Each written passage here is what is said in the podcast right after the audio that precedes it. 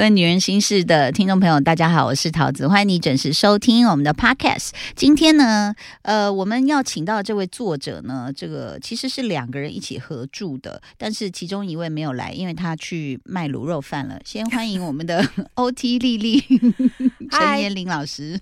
嗨，各位各位听众朋友，大家好，桃子姐好。哎，你好。所以那个胡须章老师没来的原因是？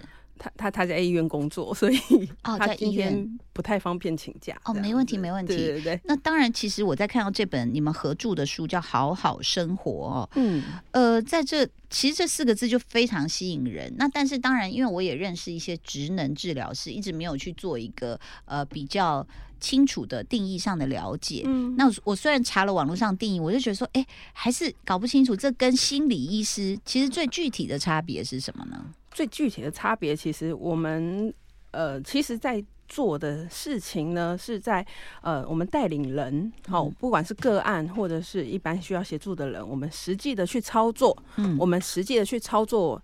呃，这些日常生活该做的这些事情，带着他们一起做。对，我们一定会带着一起做，不管是运动类型啊，或者是一些执行操作面的。十一住行娱乐，十一住十一住行娱乐，嗯啊，甚至一些制度的规范啊，工作流程的准备，生活环境的调整这些。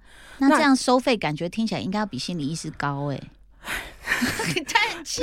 你为什么一开始就戳中我呢？So sorry，不是嘛？因为你知道吗？我们就想说啊，心理智商师一听哇，就坐在那边讲讲话。呃，对不起，我不是说你们不专业，我只是说你的工作形式。虽然我认识很多智商师，真的很累啦，连吃饭时间都没有。然后讲话久了，我自己也知道会出一搭，然后元神都跑掉了这样。但是职能如果是加说呃加进来说，一定要去做。才能去带整个过程的这种呃治疗的话，应该要收费更高吧？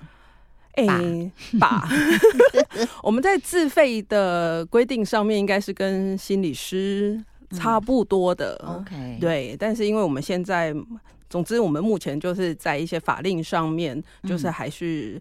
会跟医嘱一些就是比较繁杂的这些东西会绑在一起，嗯，所以我们目前大部分都还是在健保体制下，嗯，但是如果是自费的项目的话，大概也会跟心理师差不多这样子。明白，嗯哼，好，那当然今天所以大家听到赚到了，好不好？我们这个 OTD 他今天就是免费来到我们这边，告诉你很多很实用的在生活里面如何找回这个好的生活或平衡的生活的实践的方法哦。对，呃，我发现这里面的篇章。这本书里面，其实当然讲这个育儿是很多妈妈，尤其我们女人心事有很多新手妈妈。嗯，你在这个书里面其实也有提到，就是说，如果所谓的呃，比如说，当你没有办法完全有掌控力的时候，有很多是在你的想象之外，就是掌控感低的任务而又花心力，那就是很非常会造成心智耗损。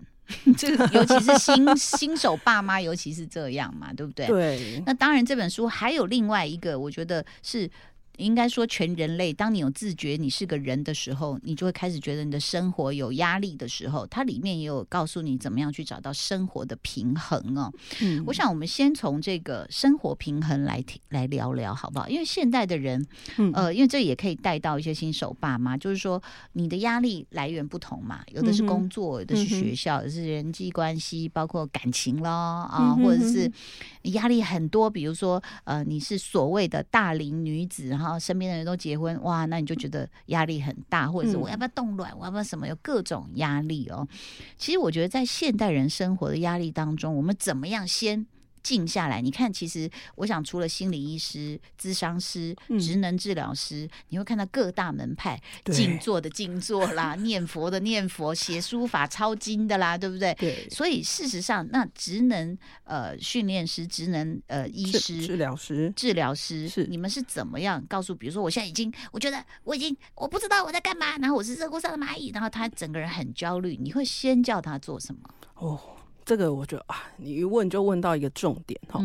我们在职能治疗师的眼中啊，我们会把一个人，他他所处的环境也会包含进去。嗯所以这个我在这本书，我们在这本书里面，我们会去谈到一个叫做 PEO 模型。嗯，好，这个 PEO P 就是我们个人呐、person 的意思。嗯对，那 E 是 environment，嗯嘿，你所处的这个环境环境，不管是物理的环境或人际的环境，嗯，然后再来就是一个任务目标。就是 occupation，Yeah，就是你们的呃，我们的那个 occupational 的那个最基本的那个职能。哎、我们以前学英文呢、你知道、嗯台湾学英文就比如一个字就给你带一两个意思啦，哈。对那 occupation 大概我们就会哦比较比较高级的 work 就是 job 就是 occupation，但事实上它有更多的意意涵在里面，对不对？对，因为我们就会认为说，那个就是 occupy 你生活的东西。占据对，比如说我们现在在录音，这个这个录音的这个时间，它是 occupy 我们，嗯、它我们这一段时间，我们就是要做录音的这一件工作。嗯那我就会去看你在这个 occupy 里面，你 occupy 这你这段时间。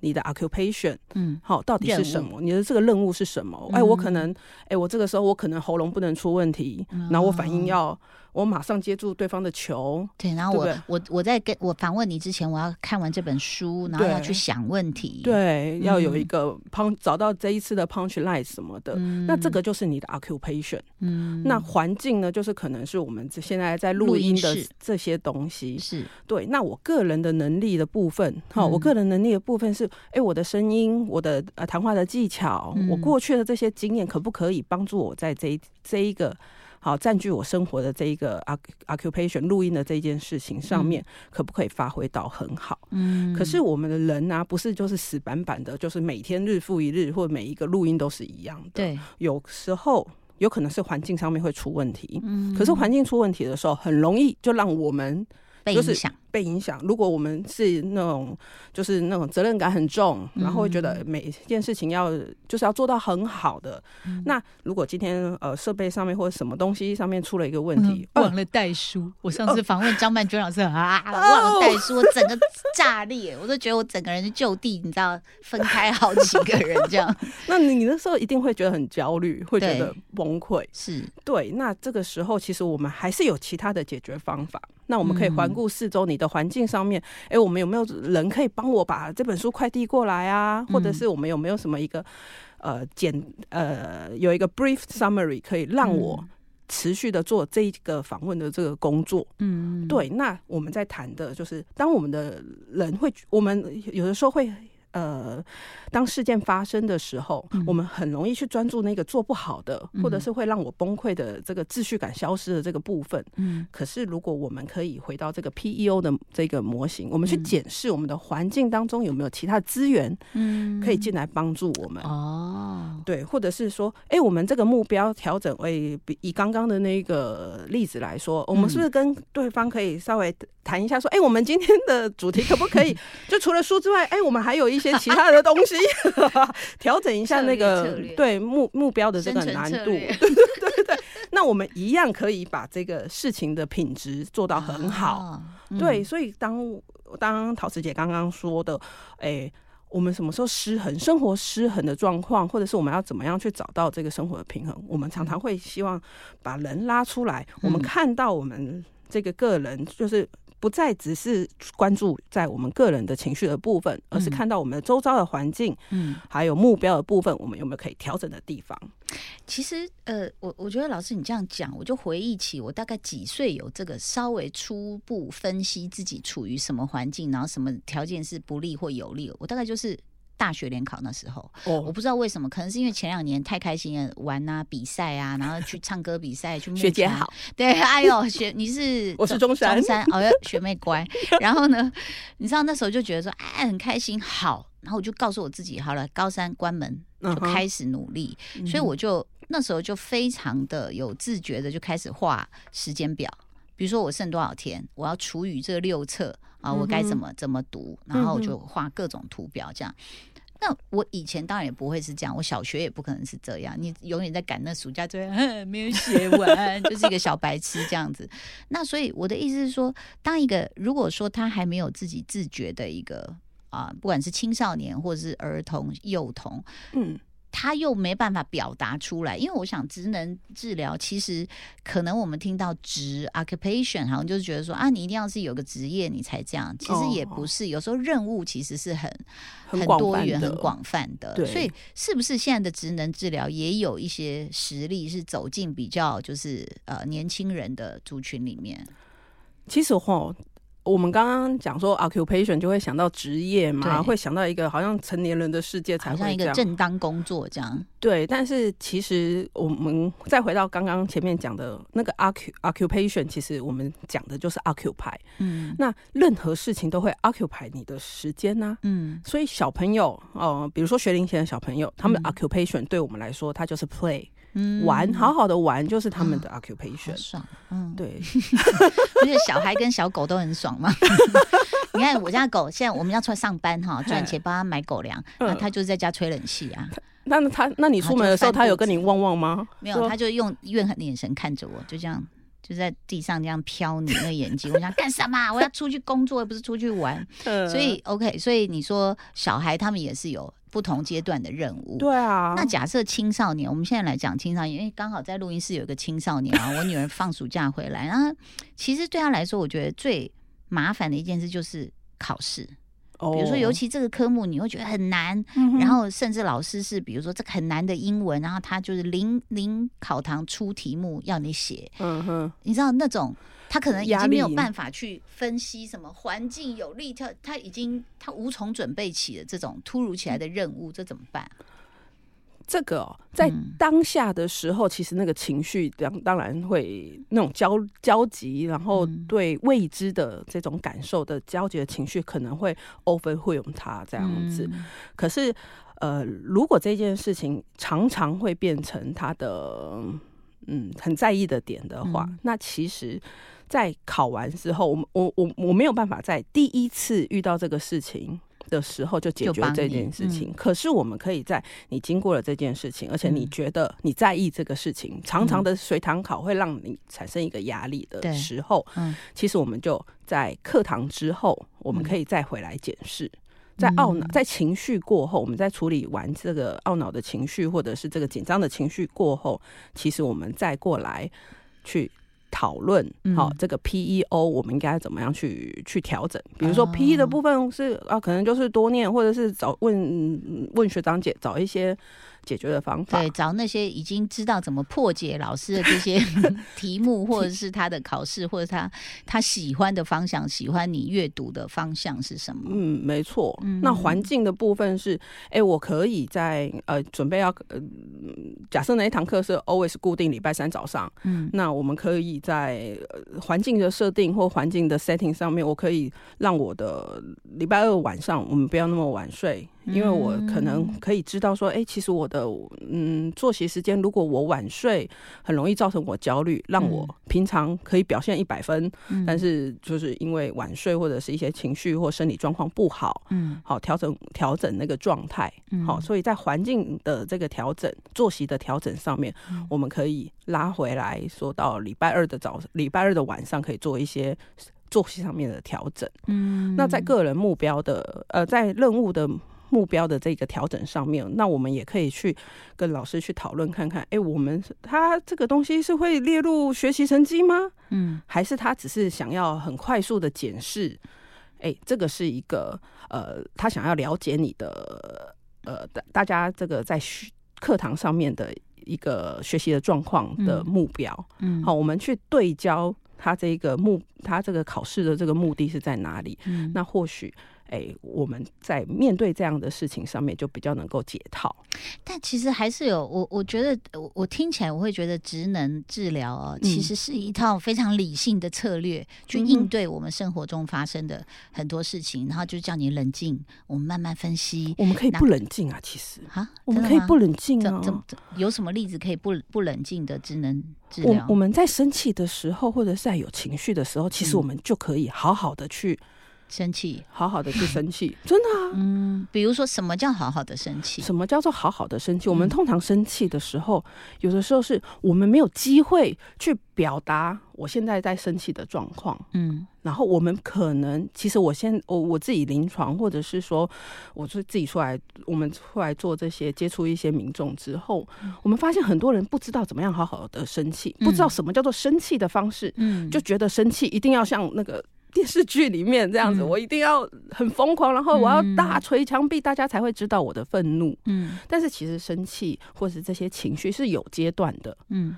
好，它可以，我们可以第一个步骤可以开始练习觉察自己。嗯，我可以生气，我知道我在哦，比如说我今天来录音，我知道我要来录音，我前我会很焦虑，嗯那焦虑很容易让我搞砸很多事情，嗯我可能就忘记带东西，我想我今天就 忘记带东西，又回去拿这样子。嗯那那这个就会透过我们过去。哎，我要去检视我过去常常生气的情境，嗯好，通常在什么时候？有可能是时间很赶的时候。嗯我作为一个妈妈，我在八点的时候我很容易生气，七点到八点之间很容易生气是，为什么？因为我要赶我儿子，又要吃饭，又要洗澡，又要写作业啊啊，事情很多嘛。我我哎，经过过去好几次的生气的经验，我就知道，哎，我大概这个在这个情境下很容易生气喽。嗯这就是一个觉察，嗯好，所以生气前我不会突然就生气，嗯我会前面会有影子，所以我的影子就是，哎、我可能七八点的时候就会容易生气，嗯，我大大概就要有预备。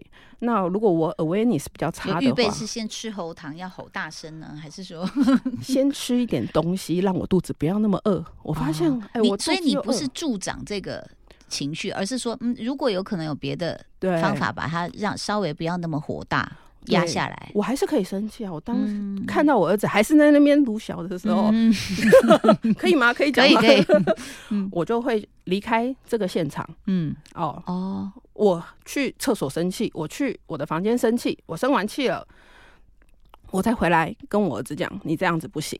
啊，所以这样叫好好的生气。对我还是那你去厕所怎么生气？摔东西还是？我可以做呃，我的话，嗯我会去床上，我会捶捶枕头。对啊，这样不会觉得很压抑吗？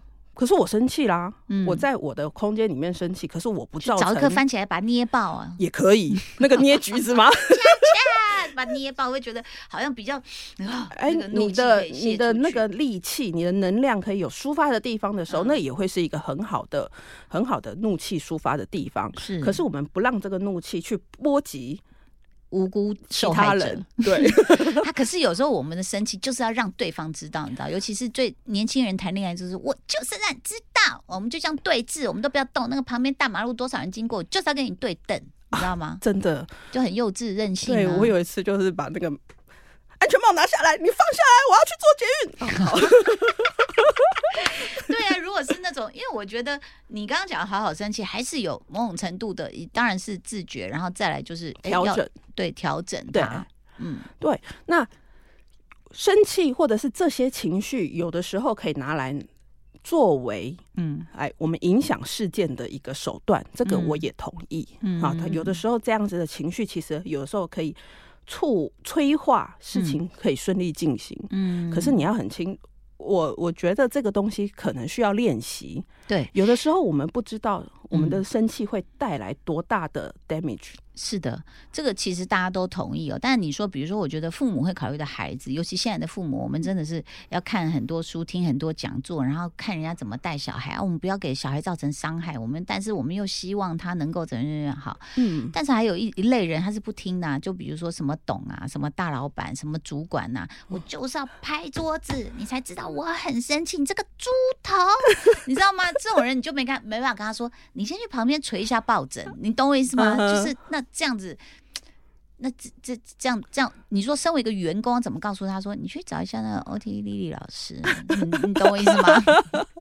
我觉得这件事情哦，因为我们这个东西其实要从照顾自己开始。嗯，有的时候，我们当我们有一些改变，我们去处理事情有一些改变的时候，嗯整个环境的对你的回应会不一样。嗯好那呃，我刚刚还是说我们是 PEO 嘛，我们嗯人其实生活的这个环境，有的时候大的环境我我我指的是，比如说职场环境，或是我们生活的社会，嗯其实这个大的环境非常的难以改变，对，对，非常的难以改变。嗯那我们可以从调整个人的那个能力的呃调试的能力的这个部分开始，嗯好，或者是呃去改变这个目标开始。嗯好那至于是老板的部分啊，就是他自己有没有自觉啦？他如果没自觉，我们也没办法。其实我们很很少去，很很少去。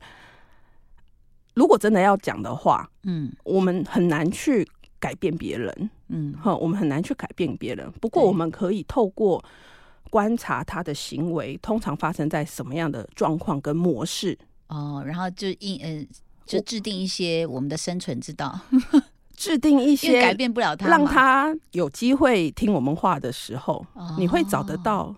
呃，当我们照顾好自己，我们的嗯。状态是稳定，不不嗯随他的那个生气起舞的时候，嗯。我们就很容易找到对方这个嗯行为模式的一定的规律。因为人嗯其实就是人的行为是会有一定的规律，就算嗯很狂暴、很生气，处于一个很 mania 的状况的时候，你只当我们可以安定自己的状况之下，我们去嗯观察的时候，还是可以找得到那个节律点。嗯。那找得到它的节律点的时候，你就是顺着先顺着它的毛摸，等嗯。这一段我没有办法适应的这一段过去之后，我还是有其他的地方有机会去改变它的行为跟模式。哇，你这样讲，我就想到，因为我刚好在看那个清清朝的古装剧，我想说，哇，那古代那些大臣都很会啊，嗯，皇上吉祥，皇上所言甚是，皇上口才真是高明，就是先当个狗腿，对不对？那后来你就发现说，皇上被蒙的一愣一愣的，然后后来可能是外戚宦官或是太监操纵了整个的朝廷，啊 所以。们可能要有这些外戚宦官跟太监的这种决心，就是没关系，没关系，我先顺着你的毛摸，然后我看我能不能改变那个方向，这样子哦。那当然，其实我我想现在大家寻求生活的这个平衡，非常的，我觉得是一个首要啦。因为在呃你的书里面有提到，这是美国职能治疗学家马图斯卡提出的生活平衡理论哦，有四个呃基本需求。他说，人生当中第一个是身心健康，第二个是人际关系，第三个是全新的参与啊，第四个是个人的认同。我觉得这个非常重要。我们在下一期的这个 podcast 里面，我们就来从这四方面，呃，同时也举例哦，比如说育儿啊、这个带小孩啊、嗯能能不能从这四个面向去呃着手，然后去做一些这个呃，先改变我们自己，因为可能改变小孩是有一点困难的，对不对？那所以这个在下一集当中，我们就来告诉大家怎么从这个生活去找平衡点。然后今天先非非常谢谢我们的 OT 丽丽老师，谢谢你哦，谢谢陶子姐拜拜，拜。